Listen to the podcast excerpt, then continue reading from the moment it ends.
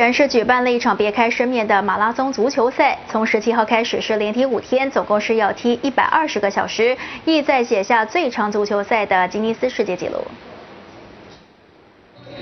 马拉松足球赛在这里首都圣地亚哥登场，两队一共是有三千名职业和业余的球员，每个球员是轮番上场一个小时，日以继夜的进行比赛。现场是有数千名的观众热情打气，希望让这些球员能够坚持到最后，而写下新的纪录。而现在最长的足球比赛记录时间是一百零五个小时，是去年在苏格兰所创下的。